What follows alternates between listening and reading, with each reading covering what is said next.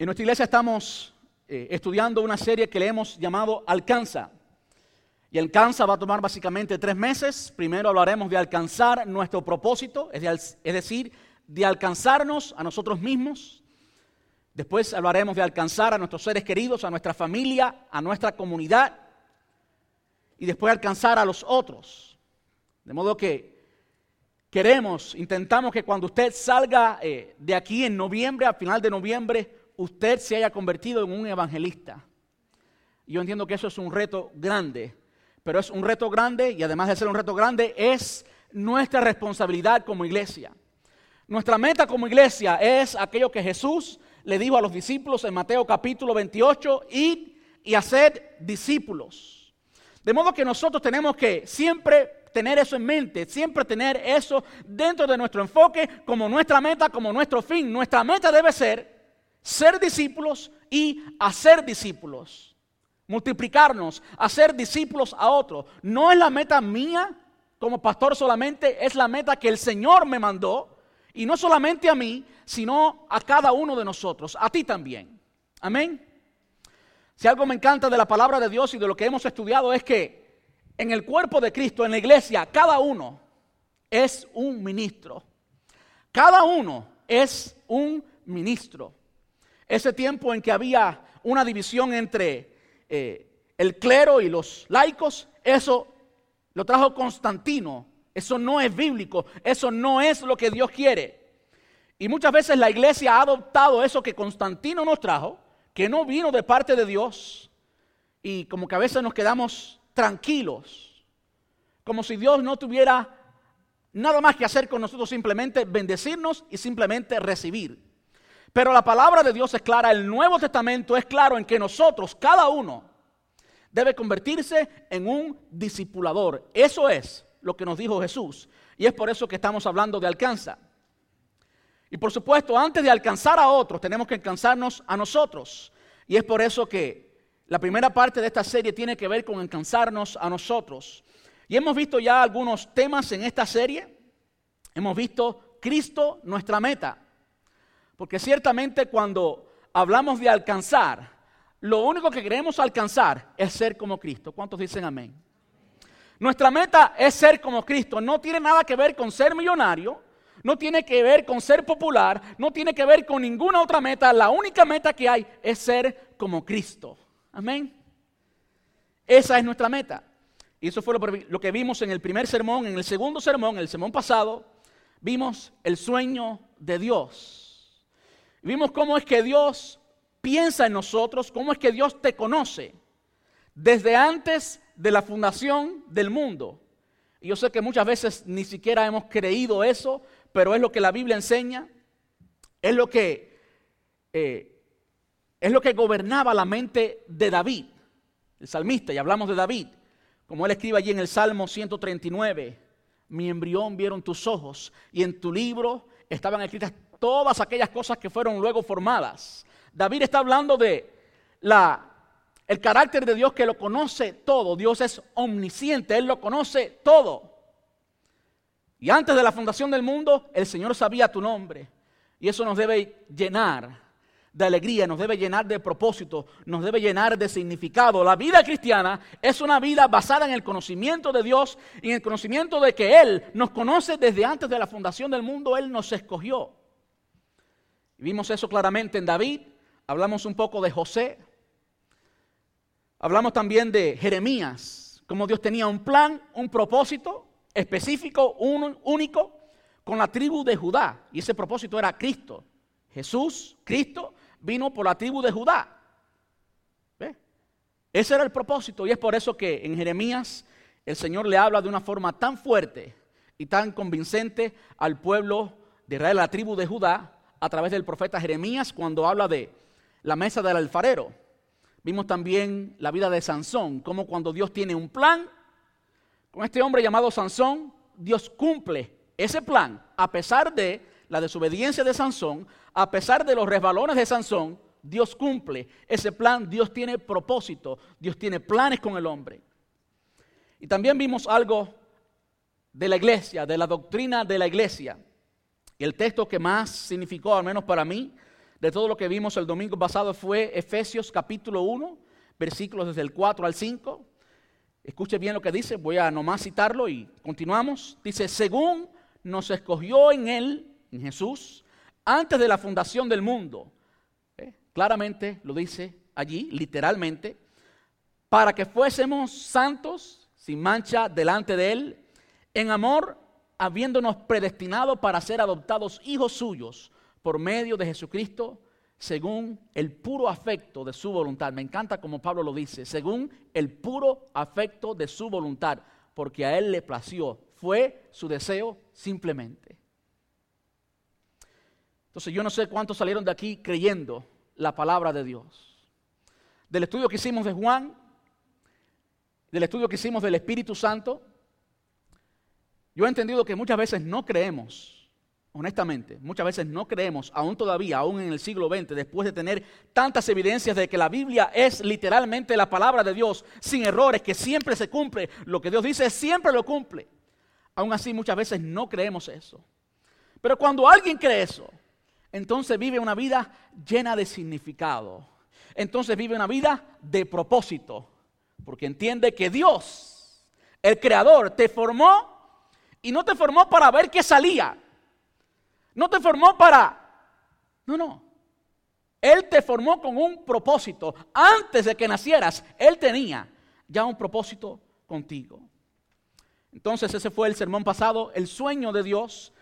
Y el tema de hoy tiene mucho, pero mucho que ver con el sermón pasado. Pudiera ser una continuación. Y es conquistando el sueño de Dios. Conquistando el sueño de Dios. Y lo primero que quiero que veamos en esta tarde es que los sueños de Dios se conquistan. Los sueños de Dios se conquistan. Y esa frase quizás pueda parecer un poco controversial para usted. Quizás usted está pensando medio parecido a Sansón. ¿A qué me estoy refiriendo y cómo es que Sansón pensaba? Sansón pensaba, bueno, yo tengo el voto del Nazareo, yo hice un voto al Señor y Dios tiene el compromiso de estar conmigo. Dios tiene el compromiso de cumplir su misión y cumplir todo lo que Él tiene con mi vida y sus dones. En el caso de Sansón era fortaleza. ¿Cuántos conocen la historia de Sansón? Libro de jueces. Eso nunca se me va a ir, pensaba Sansón. Y basado en ese pensamiento, Sansón comenzó a jugar con la tentación y Dalila y conocen la historia lo que pasó muchas veces, el creyente piensa, muchas personas piensan que solo porque Dios tenga un plan contigo, que eso va a darse, aunque tú tengas los pies cruzados y estés sentado frente a la silla o frente a tu televisión, viendo todo el tiempo televisión, esperando que Dios cumpla su plan contigo. Yo creo que muchas veces hay cristianos que piensan de Dios así, piensan que cuando Dios tiene un plan contigo, que cuando Dios tiene un propósito contigo, que como Dios sueña contigo, ¿eh? que entonces ya tú alcanzaste ese propósito. Y muchas personas descansan en el conocimiento que tienen de los planes de Dios con uno y se quedan sin hacer nada. Pero yo quiero decirles, y vamos a verlo a través de la palabra de Dios, que los planes de Dios hay que conquistarlos, hay que pelearlos, hay que lucharlos. Si Él los tiene, si Él sabe lo que va a suceder, Él sabe lo que va a pasar, pero eso que va a pasar tiene que hacerse realidad, tiene que hacerse experiencia, tiene que cobrar vida en tu diario vivir, en tu vida cotidiana, cada día. Tú y yo tenemos que experimentar y luchar, conquistar los planes y los propósitos de Dios en nuestra vida. Por ejemplo, el pueblo de Israel si tuviéramos que hablar de planes y propósitos de Dios, bueno, pues el ejemplo más claro, hablando de una comunidad, hablando corporativamente, tuviéramos que hablar del pueblo de Israel, el pueblo escogido de Dios. Cuando el pueblo de Israel entró a la tierra prometida, ya ese pueblo tenía promesas. Ya Dios había dicho, yo os he dado. Y cuando usted estudia esta promesa y muchas otras, usted va a ver que esas promesas estaban en pasado yo os he dado. Cuando todavía no habían entrado en la tierra prometida. Ya Dios les había dado. Y lo dice como si estuviera en pasado. Os he dado. Sin embargo, aunque eso es real, aunque ya en la mente de Dios, por supuesto, Dios, Dios que conoce todas las cosas, sabía que la tierra prometida iba, que perdón, que Israel iba a ocupar la tierra prometida. Eso tenía que volverse realidad. Y no fue sin sangre, no fue sin sacrificio, no fue sin mucho que luchar que el pueblo de Israel ocupó la tierra prometida y todos conocemos la historia de Jericó, cómo se derrumbaron las murallas de Jericó. Y lo cierto es que Dios sí está con nosotros y Él está con nosotros en cada paso de ese plan, en cada paso de ese propósito, pero Él hace las cosas contigo y a través de ti. No se trata de que el pueblo de Israel llegó allí a la, muralla de Jericó, cruzó los pies, miró la muralla y comenzó a chiflar como si ya hubiera terminado. No. El pueblo tuvo que orar, el pueblo tuvo que interceder, solamente los hombres de visión pudieron ver lo que Dios quería alcanzar y tuvieron que comenzar a, trabajar en fe y darle vueltas a la muralla según el Señor les había ordenado y entonces fue que la muralla se cayó. Y cuando entraron y cuando entraron a la tierra prometida, toda la tierra prometida, tuvieron que luchar con gigantes y enfrentar batallas, tuvieron que conquistar. ¿Eh? Entonces, Dios había dado una palabra clara, directa para el pueblo de Israel y aunque esa palabra había sido dado en pasado, era algo que en el futuro del pueblo de Israel todavía estaba por ser conquistado. También lo vemos en David. Dios tenía planes con David. Cuando David se enfrenta a Goliat, y conocemos la historia, ¿Qué le dice David a Goliat? El Señor te ha entregado hoy en mis manos. Él no había tirado la piedra. Él no había hecho nada todavía. Él simplemente tenía confianza en la palabra de Dios. Y él sabía que el Dios de Israel era un Dios más grande que ese gigante que estaba frente a él.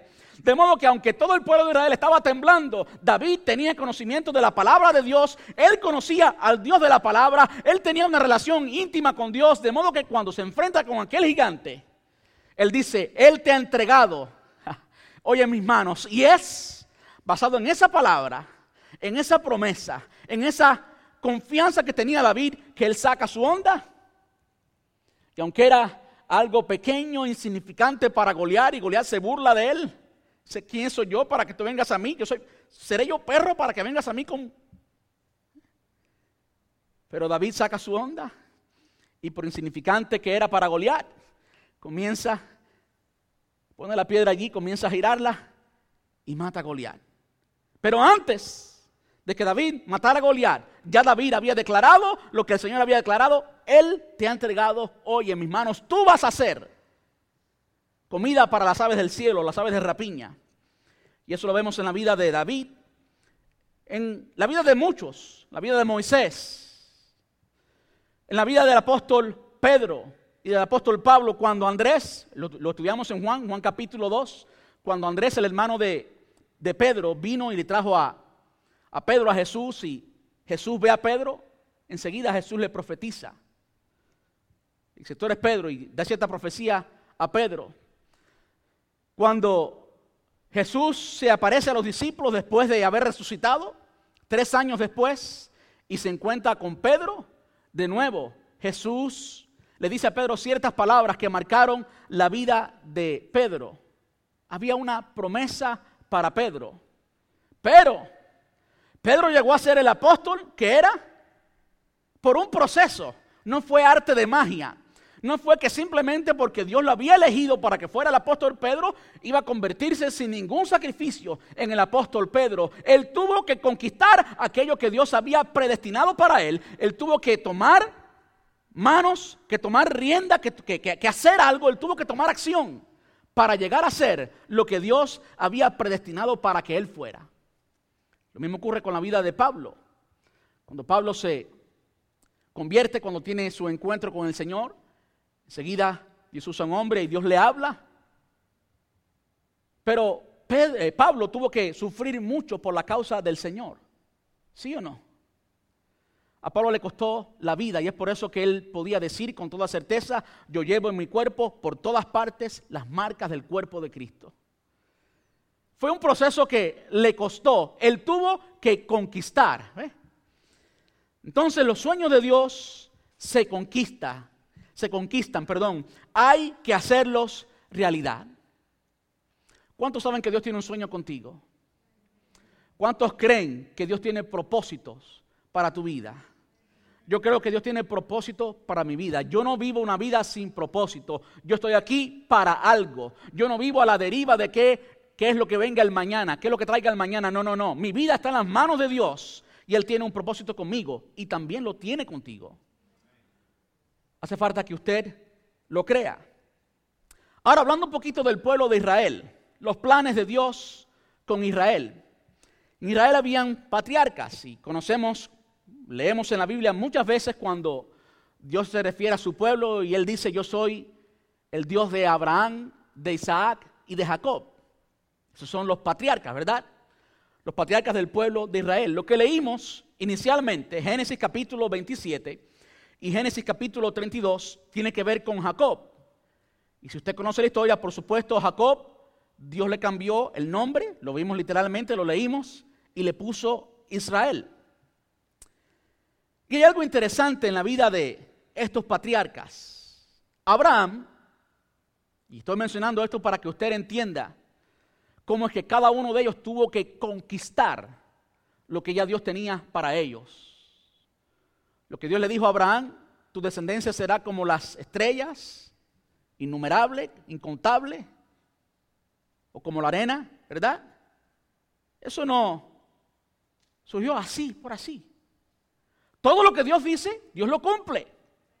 Pero hay un proceso en el cual tú tienes que conquistar. Hay un proceso en el cual tú tienes que creer. Hay un proceso en el cual tú tienes que demostrar lo que tú crees a través de tus obras, a través de tu acción. Y eso le tocó a Abraham y a cada uno de los patriarcas. Y el enemigo siempre, yo digo esto con certeza, siempre cada vez que hay un plan de Dios, cada vez que hay un propósito de Dios, y ahora quiero que lo hagas personal, el enemigo siempre, en el propósito que Dios tiene para tu vida, siempre se va a oponer. Cuando, cuando usted ve que algo corre sin obstáculos, cuando usted ve que algo corre sin problema, pues muy posiblemente Dios, o muy posible, Dios no esté allí. Porque a todo lo que es de Dios, el enemigo se opone. Y me encanta verlo en la palabra de Dios a través de los patriarcas. Abraham se casó con una mujer llamada Sara. ¿Y cree usted que es coincidencia que Sara era estéril? En los años 90 fue que se cumplió la promesa de Dios para Abraham. Tuvo su hijo Isaac. Sara era estéril. Y Isaac, ahí estaba la promesa de esa descendencia que sería incontable como las estrellas y como la arena. Ahora Isaac también se casa con una mujer, Rebeca, que también es estéril. Como que a todo lo que Dios se propone, el enemigo se opone. hasta rima tuvo eso, eso no fue planificado. A todo lo que Dios se propone, el enemigo se opone. Isaac se casó con Rebeca. Rebeca también era estéril. Y Rebeca tuvo a Jacob, de quien leímos. Y ese Jacob se casó con Raquel.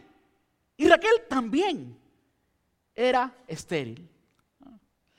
Esto me llamó la atención a mí, de modo que fui a la palabra y busqué algunas mujeres en la Biblia que fueron estériles, pero que Dios milagrosamente cumplió lo que Él prometió a esas mujeres. Cada vez que Dios promete algo, Dios lo cumple. Y por supuesto, el hombre tiene que hacer su parte. El hombre tiene que conquistar. ¿Conquistar por qué? Porque a todo lo que Dios propone, se le opone el enemigo.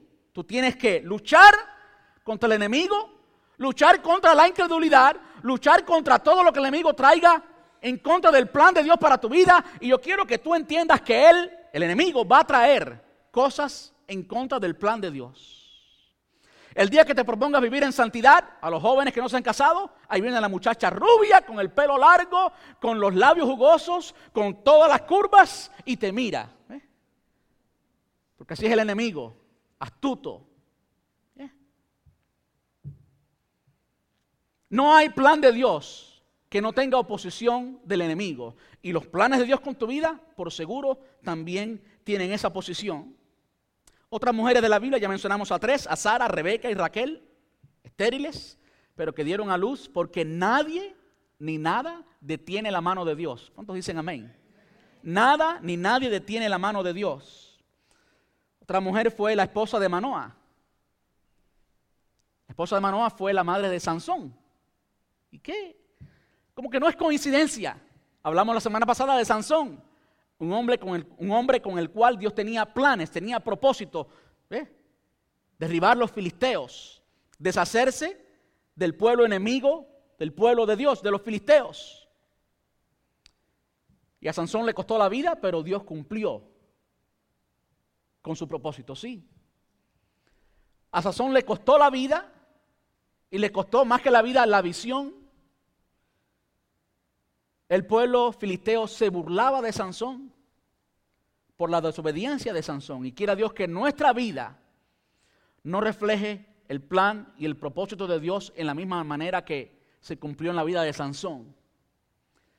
Pero aún así, nada detiene el plan y el propósito de Dios. Ah, la esposa de Manoah fue la madre de Sansón, jueces capítulo 13. Otra mujer, Ana, la esposa del Cana, la madre de Samuel, el profeta Samuel. Y vemos también a Elizabeth, la esposa de Zacarías, la madre de Juan el Bautista. Traje estos nombres porque simplemente me llamó la atención. Cómo es que cada vez que Dios ha tenido un plan y un propósito con estos hombres que nacieron de estas mujeres que antes eran estériles, Dios tenía un plan único para cada uno de ellos. El enemigo se opuso, pero no pudo ni podrá tampoco detener la mano de Dios en tu vida y en mi vida. De modo que si el enemigo llega a tener una victoria en tu vida y en mi vida, es porque tú se lo permites.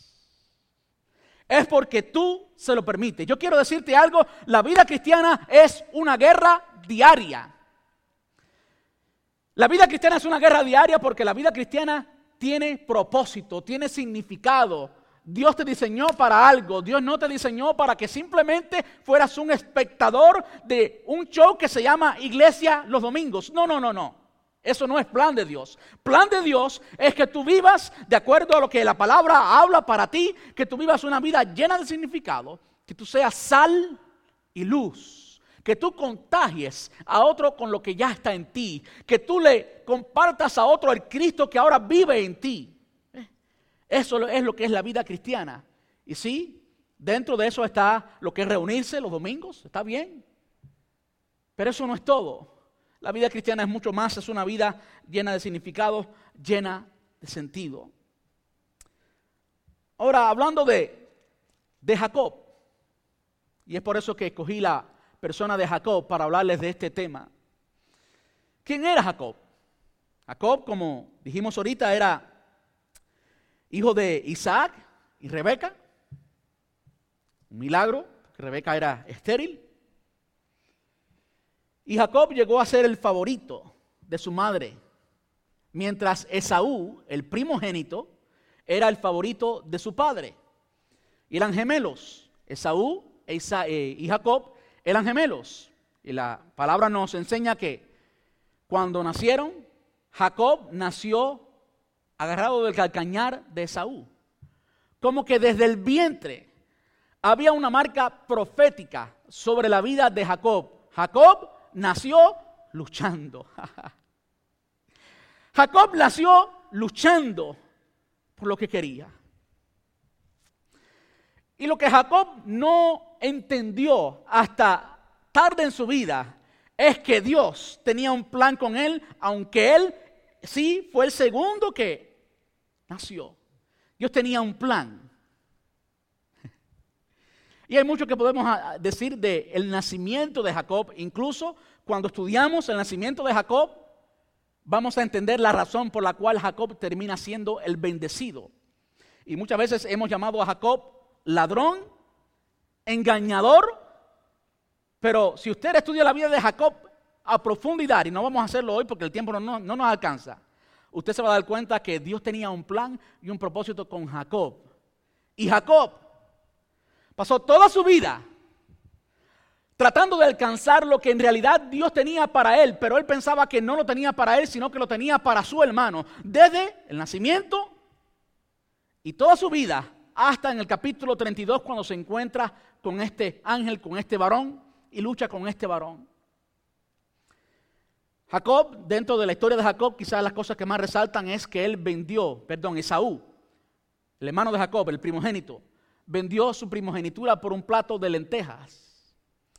Y Jacob, que quería la bendición de su padre, Jacob que anhelaba, quería, deseaba, soñaba con la bendición de su padre, hizo lo posible y lo imposible para lograr esa bendición. De nuevo, Jacob no entendía para este entonces que Dios tenía un plan único, extraordinario con él. Él pensaba que el plan era con Esaú, porque según la tradición, Esaú nació primero. Y como nació primero, él es primogénito y era quien le pertenecía la bendición del Padre, y había muchas bendiciones en ser el primogénito. Él negocia esta bendición y vemos cómo Esaú despreció lo que originalmente le correspondía. Pero Jacob lo deseaba. Jacob lo deseaba. Si hay algo que pudiéramos decir de la vida de Jacob y de Saúl y de toda esta relación con la primogenitura es que Jacob deseaba. Y como Jacob deseaba esa bendición, pasó toda la vida luchando por esa bendición. Y el error más grande, el error más grande que tuvo Jacob en este proceso es en desear lo de su hermano y no desear lo que Dios tenía para él. Desear lo de otro y no lo que Dios tenía para él. Yo creo que esta lección de la vida de Esaú y de Jacob nos enseña mucho a nosotros. Nos enseña que tú y yo tenemos un propósito único y ese propósito es la voluntad perfecta de Dios. Ese propósito único es la voluntad perfecta de Dios. Si tú anhelas más que eso, estás anhelando demasiado y vas a fracasar porque Dios no te preparó para ese demasiado. Y si tú anhelas menos, te estás despreciando a ti mismo. Yo creo que en la iglesia, en la casa de Dios, hay de ambas. Hay una corriente doctrinal por ahí, y el domingo pasado, después del servicio, hablaba con una familia acerca de esto. Hay quien dice que usted es una persona que tiene un potencial ilimitado. Esa frase en inglés se dice, the sky is the limit, el cielo es el límite. Como que tú no tienes límite para tu potencial, pero yo creo que sí tú tienes límite, porque la palabra enseña que Dios nos dio a cada uno una medida no es ilimitado, tiene medida, una medida de fe.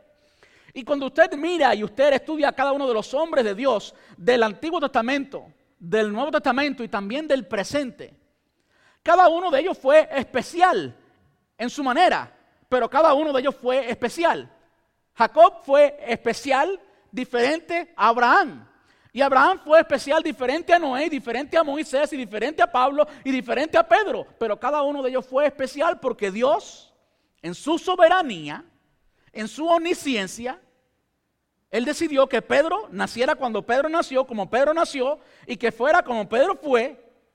Y Dios lo transformó. Aquellas cosas que el pecado trajo a la vida de Pedro, Dios las transformó para que entonces Dios pudiera cumplir su propósito en Pedro. De modo que una de las cosas que podemos aprender de esta historia es a nunca anhelar lo de otros, a no codiciar, es hasta uno de los mandamientos, creo que el último, si no me equivoco, a no codiciar. Usted no tiene que codiciar jamás el don del pastor. Usted no tiene que codiciar jamás las cosas que Dios en su soberanía y en su gracia le ha dado a tu hermano a tu hermana. Yo sé que hay una corriente por ahí que dice que el, el cielo es el límite y que tu potencial es ilimitado. Pero yo quiero decirle algo, por más que yo me prepare y por más que yo quiera, yo jamás podré ser, y no anhelo serlo porque no es lo que Dios tiene para mí, yo jamás podré ser Rabbi Zacharias. Porque Dios no me hizo nacer en India y Dios no me dio el coeficiente de inteligencia que tiene Rabbi. No sé cuánto conocen quién es Rabbi Zacharias. ¿Eh? Ustedes búsquenlo en la internet, se lo aconsejo, es un buen maestro. Tremendo, extraordinario. Lo recomiendo 100%. Él no me hizo como Él. Yo no soy como Él. Yo no sueño ser como Él. Yo no tengo que ser como Él cuando Dios me llame a su presencia y me exija por todo lo que me ha entregado. Jamás me va a decir, ¿y tú hablabas como Rabbi Zacharias? ¿Y tú sabías toda esa filosofía? ¿Y tú cerrabas los ojos como Rabbi y comenzabas a recitar libros y libros y libros? No. A mí se me olvidan hasta los nombres. ¿Eh? Porque Dios tiene un plan con Rabbi y Dios tiene un plan conmigo y Dios también tiene un plan contigo. Jacob vivía soñando y anhelando lo que tenía su hermano eh, Esaú. Todo el tiempo. Tanto así que para alcanzar la bendición, para alcanzar la bendición del Padre, ustedes ven claramente cómo él se identifica dos veces con el nombre de su hermano. Se trata de identidad. Versículo 19, y Jacob dijo a su padre, yo soy Esaú, tu primogénito. Jacob dijo a su padre, yo soy Esaú. En versículo 24, estoy, leyendo Génesis 27, lo dice de nuevo. Y dijo, el padre dijo, ¿y eres tú, mi hijo Esaú? Y Jacob respondió, yo soy. Yo soy. Jacob no entendía los planes que Dios tenía para él, pero Dios tenía planes y grandes para él. Él se convirtió en el padre de la nación de Israel. Israel lleva su nombre por Jacob. Jacob Dios le cambió el nombre y le puso Israel. ¿Tenía planes Dios con Israel? ¿Sí o no? Muchos. Ahora hubo algo en la vida de Jacob que tuvo que cambiar. Jacob pasó todo el tiempo haciendo negocios y hacía negocios medio tricky, no quiero decirle engañador porque no quiero violar lo que dije ahorita. él simplemente nació y en su ADN tenía una bendición y él deseaba esa bendición. Yo creo que muchas veces lo que pasa en la vida de algunos creyentes es que primero no entienden, no creen lo que Dios tiene para cada uno de ellos. No lo creen. Y como no lo creen, pues ¿qué van a desear? Que Dios tiene planes conmigo. Yo que soy así, así, así, así, y comienzas a ver en el espejo todas las cosas malas que el espejo te dice. Por ello quiero decirte algo, ninguna de esas cosas es sorpresa para Dios. Ahora, Dios sí quiere que las cambies. Dios sí quiere que las cambies. Pero ninguna de ellas es sorpresa para Dios. Dios está dispuesto, Él está esperando, Él está como el padre del hijo pródigo esperando a que tú vuelvas en sí, a que tú te des cuenta que lo que Dios tiene para ti es mejor. A que tú te des cuenta que tú no tienes que estar comiendo de la comida de los cerdos, el que, el que tenga oídos entienda. Lo que Dios tiene para ti es mejor, es extraordinario, es bueno. Romanos capítulo 12, versículo 2, para que comprobéis cuál sea la buena, buena, buena voluntad de Dios, agradable, agradable, agradable y perfecta. No le falta nada. Todo lo que Dios quiere para ti, si es bueno, es agradable y es perfecto, incluyendo los valles, incluyendo el sufrimiento, incluyendo las lágrimas, porque de eso estamos hablando, de conquistar el sueño. ¿eh? Y a Jacob, por cierto, le costó mucho. Imagínense que Jacob se enamoró de una muchacha y el suegro le hizo una trampa y le vendió la otra. Y cuando se levantó por la mañana, se levantó con la que a él no le gustaba. Imagínense, qué problema. Levantarse y ver a alguien que no te cae bien y que no es agradable para ti. Qué dolor. Pero el hombre fue esforzado y él demostró que quería a la otra y trabajó los siete años más para entonces conseguir a Rebeca. ¿Sí? él deseaba a Raquel, perdón, que había dicho un error. él deseaba lo que Dios tenía para él. Él lo deseaba. En el capítulo 32, él se encuentra solo, y no vamos a decir toda la historia, pero allí solo Allí en la intimidad, allí sin la presión del grupo, allí sin la presión de absolutamente nadie más, en su soledad, después de un tiempo de análisis, después de ser ya un hombre maduro y ver todo lo que habría podido conseguir en su vida, él se encuentra allí y se encuentra con nada más y con nada menos que con el ángel de Dios. Y allí está luchando con este varón y él le dice, si no me bendices, no te vas. Y era tarde y le decía, si no me bendices, no te vas. Y en esa pelea de Jacob, es que el ángel le dice, ¿quién tú eres? Y es la primera vez que vemos literalmente allí en el libro de Génesis que Jacob se identifica como lo que él es, Jacob. Yo soy Jacob. ¿Se acuerdan cuando, cuando consiguió la bendición de su padre? Él había dicho, yo soy Esaú. Ahora, él reconoce, yo soy Jacob. Y fue solo entonces que Dios lo bendijo y que él llegó a alcanzar a tener, que él llegó a ser una persona realizada cuando alcanzó lo que ya Dios tenía para él. Y él por el pecado tuvo que lucharlo todo el tiempo y desearlo como si no fuera para él. Pero algo bueno que tenía era que lo deseaba. De modo que una de las cosas que nos enseña esta historia es a aceptar la soberanía de Dios. aceptar la soberanía de Dios. Y lo primero que tenemos que aceptar de la soberanía de Dios, la soberanía simplemente es aquello que nos dice que Dios hace lo que Él quiere, cuando Él quiere, como Él quiere, a quien Él quiere. Él es Dios y su decisión es siempre sabia. Eso es lo que es la soberanía de Dios. Es decir, aplicando esto a la vida de Jacob, Jacob tenía que entender que él era Jacob y no Esaú, que él no era Esaú, que él era Jacob. Y que Dios en su soberanía le había permitido nacer cuando nació, como nació, y todas esas condiciones Dios las había permitido en su soberanía. Dios tenía un nombre para él, y hasta que él no se identificó con ese nombre, incluyendo sus faltas, Dios no pudo bendecirle.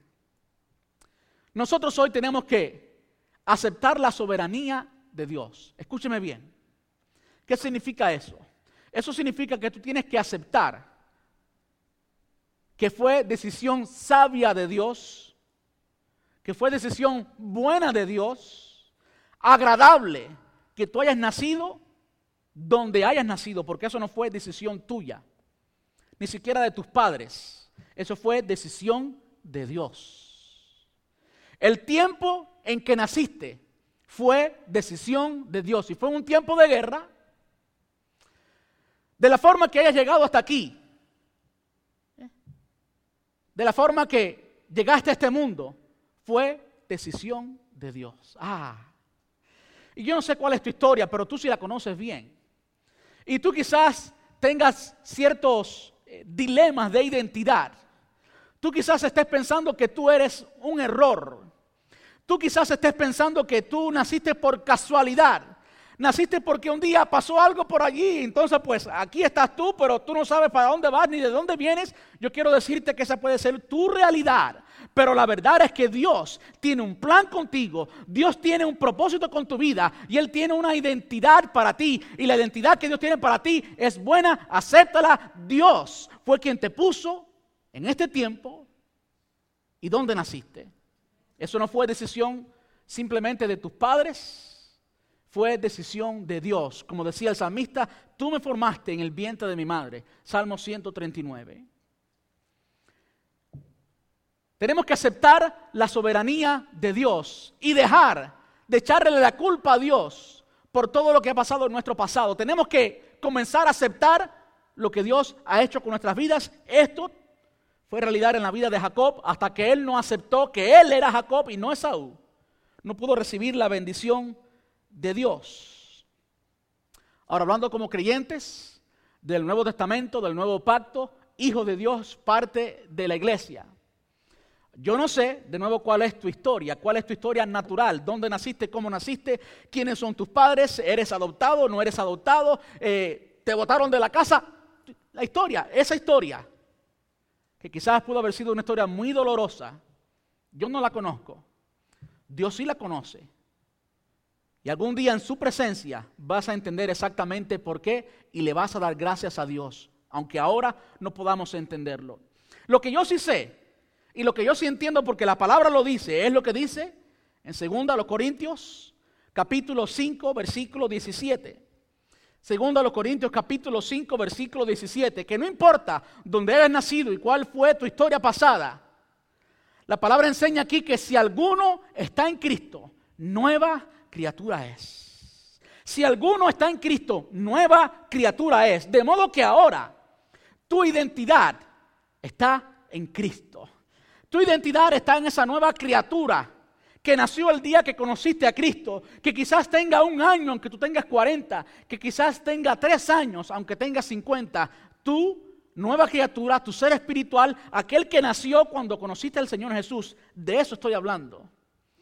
De modo que cuando tú conoces tu identidad en el Señor, entonces toda tu historia pasada puede quedar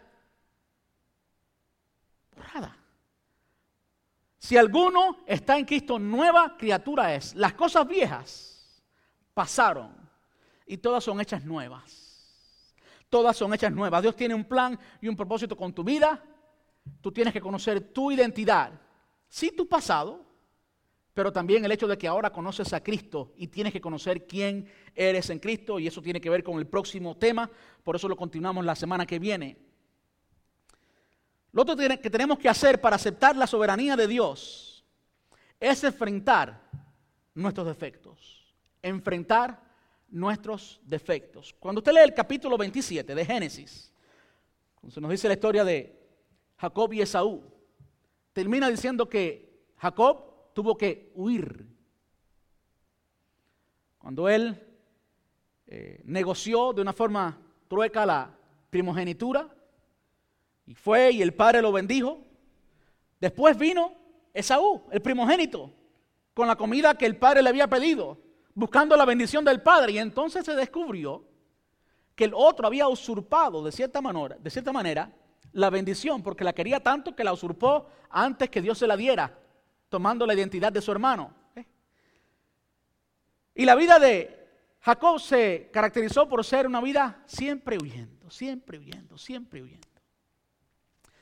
Y eso caracteriza la vida de la persona que no conoce su identidad en el Señor. Siempre está huyendo de los problemas. Siempre está huyendo de los problemas. Cuando Dios quiere que tú enfrentes el problema para que entonces cambies, para que entonces cambies.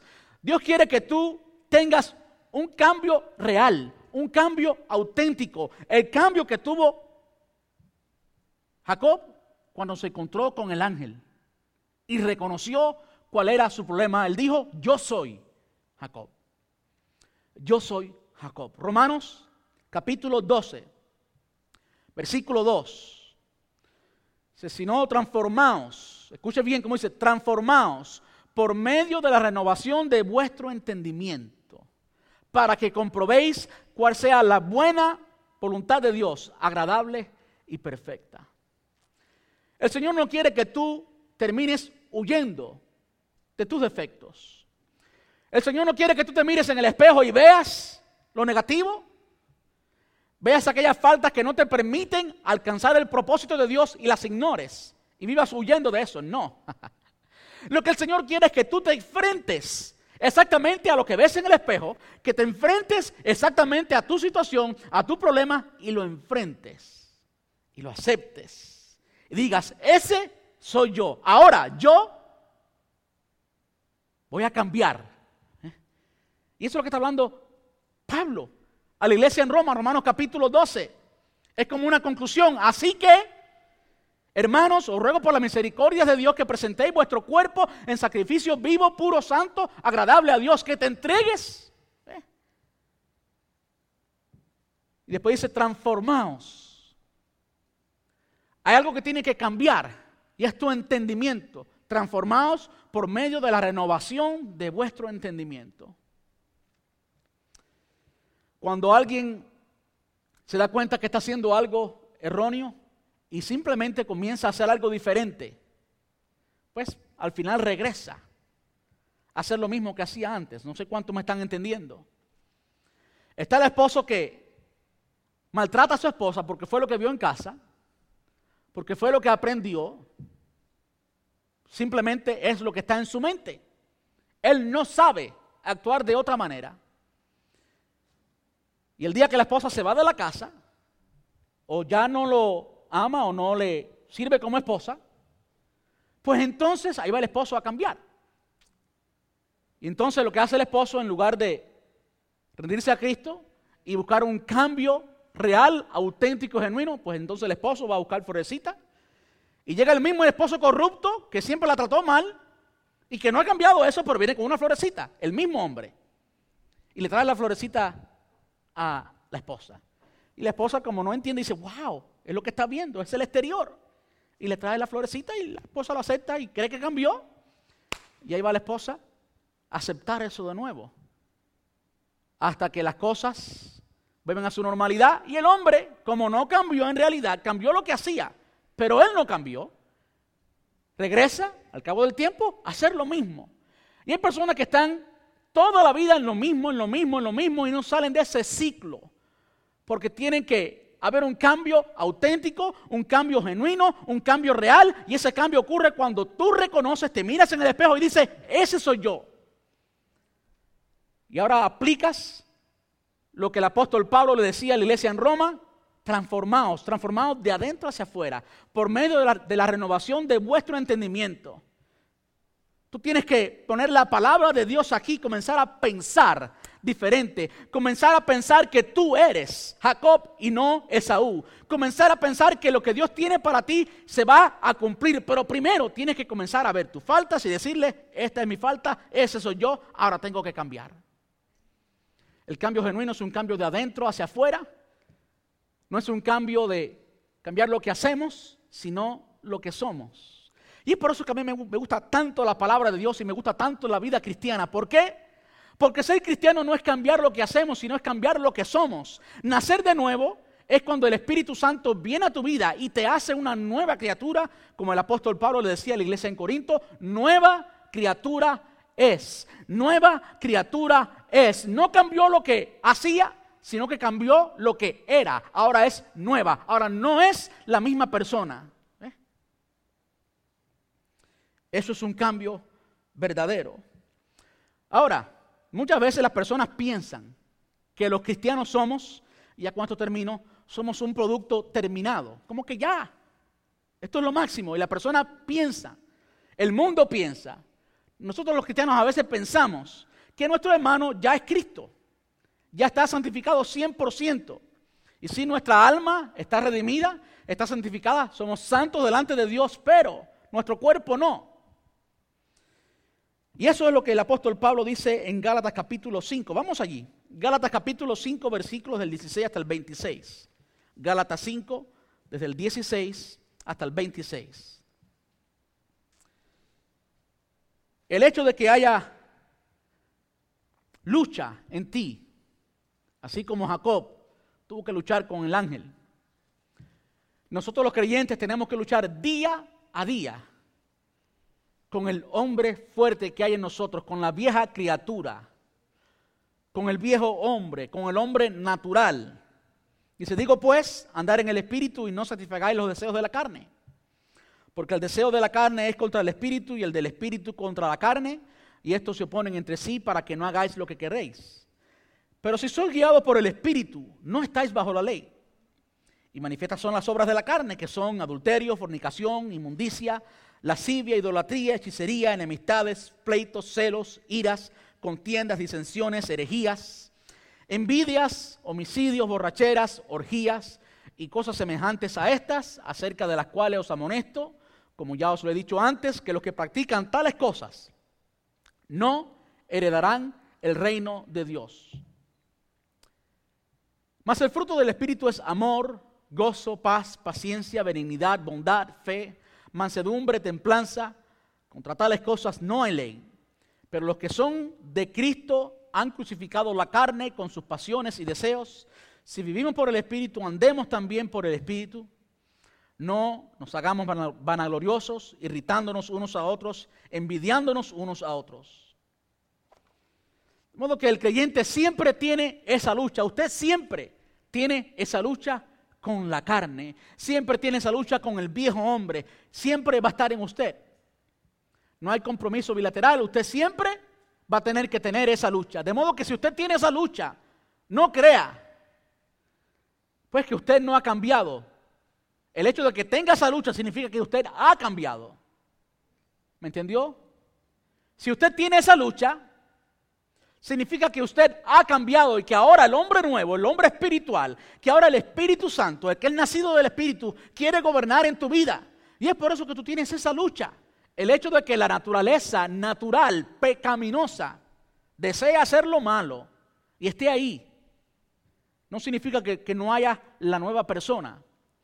Muchas personas piensan que cuando alguien es cristiano, y citamos el pasaje de 1 los Corintios o 2 los Corintios 5, 17, si alguno está en Cristo, nueva criatura es, pensamos que ya, como que no tenemos que preocuparnos más por el pecado, como que no tenemos más lucha por pecar o no pecar, pero la realidad que tú y yo vivimos, cada uno de nosotros, es que todos los días usted se encuentra con Jacob allí en el espejo y ve un hombre pecador y ve un hombre que le gusta el pecado. ¿eh?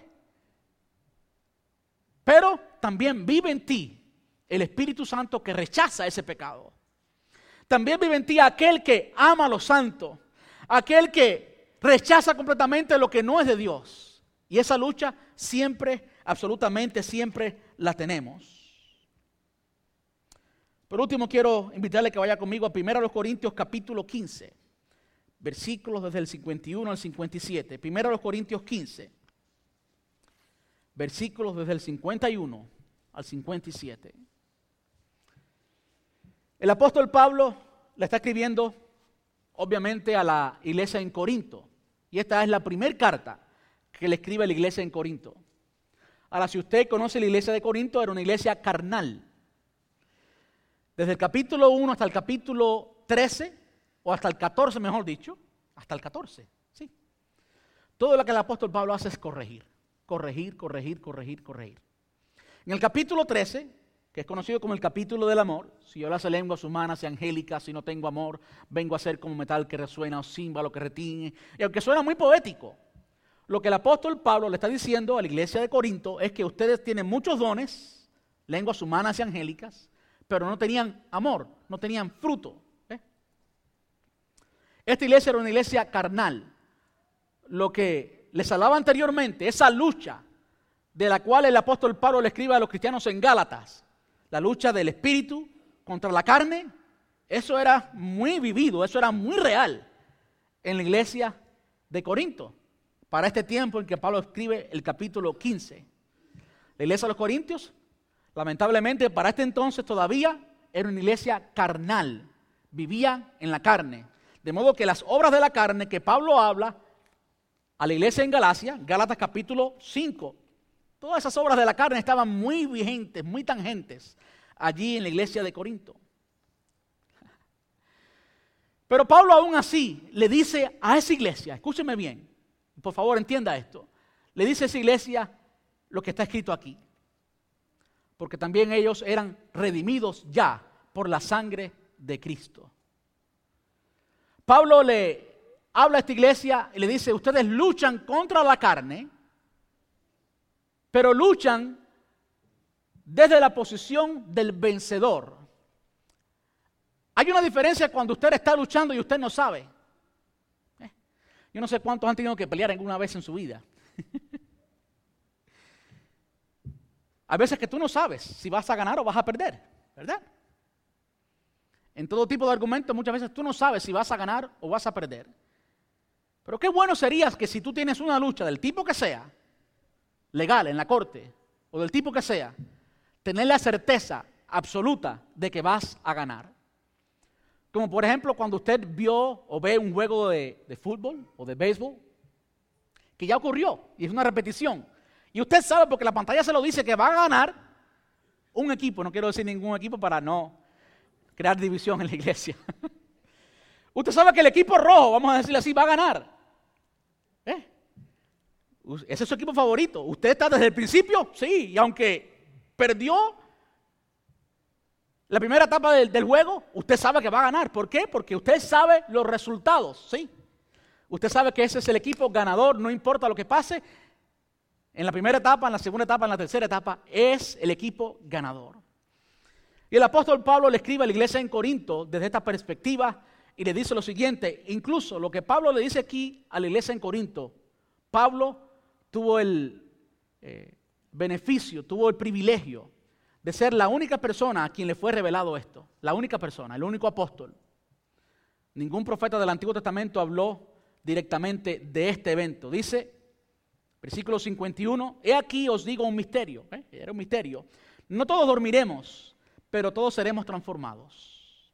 Quiere decir que no todos iban a morir, pero todos seríamos transformados. Qué bueno. En un momento, en un abrir y cerrar de ojos, a la, a la final trompeta, porque se tocará la trompeta y los muertos serán resucitados incorruptibles y nosotros seremos transformados, porque es necesario que esto corruptible se vista de incorruptible y esto mortal se vista de inmortalidad. Y cuando esto corruptible se haya vestido de incorrupción y esto mortal se haya vestido de inmortalidad, entonces se cumplirá la palabra que está escrita, sorbida es la muerte en victoria. ¿Dónde está, oh muerte, tu aguijón? ¿Dónde, oh sepulcro, tu victoria? ya que el aguijón de la muerte es el pecado y el poder del pecado la ley. Más gracias, y esto fue lo que me animó, más gracias sean dadas a Dios que nos da la victoria por medio de nuestro Señor Jesucristo. El apóstol Pablo estaba haciendo referencia al rapto o al arrebatamiento. ¿Cuántos están esperando ese rapto y ese arrebatamiento? ¿Cuántos decimos con el Espíritu Santo, ven Señor Jesús? Yo he oído comentarios por ahí, por muchas cosas que están sucediendo en este mes. He oído comentarios que, que el Señor está a las puertas, que el Señor viene esta, esta próxima semana. Si viene gloria a Dios, no me van a ver aquí el domingo.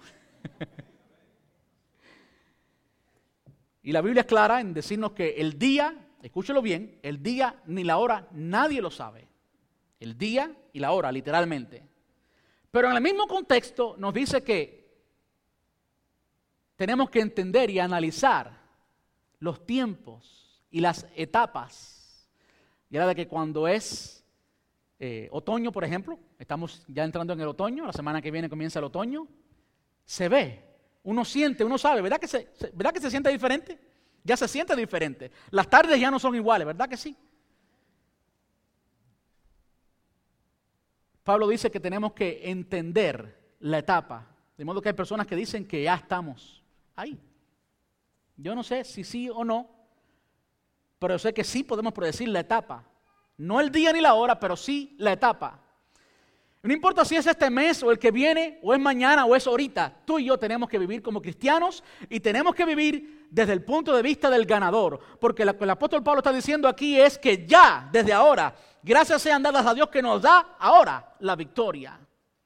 Pablo está citando un evento que para ese entonces y todavía para hoy es futuro. Esto va a suceder. El rapto, el arrebatamiento de la iglesia va a suceder, viene. Ya desde ahora, Él nos ha dado la victoria. Yo no sé cuántos han entendido lo que Dios ha querido decirnos en esta tarde.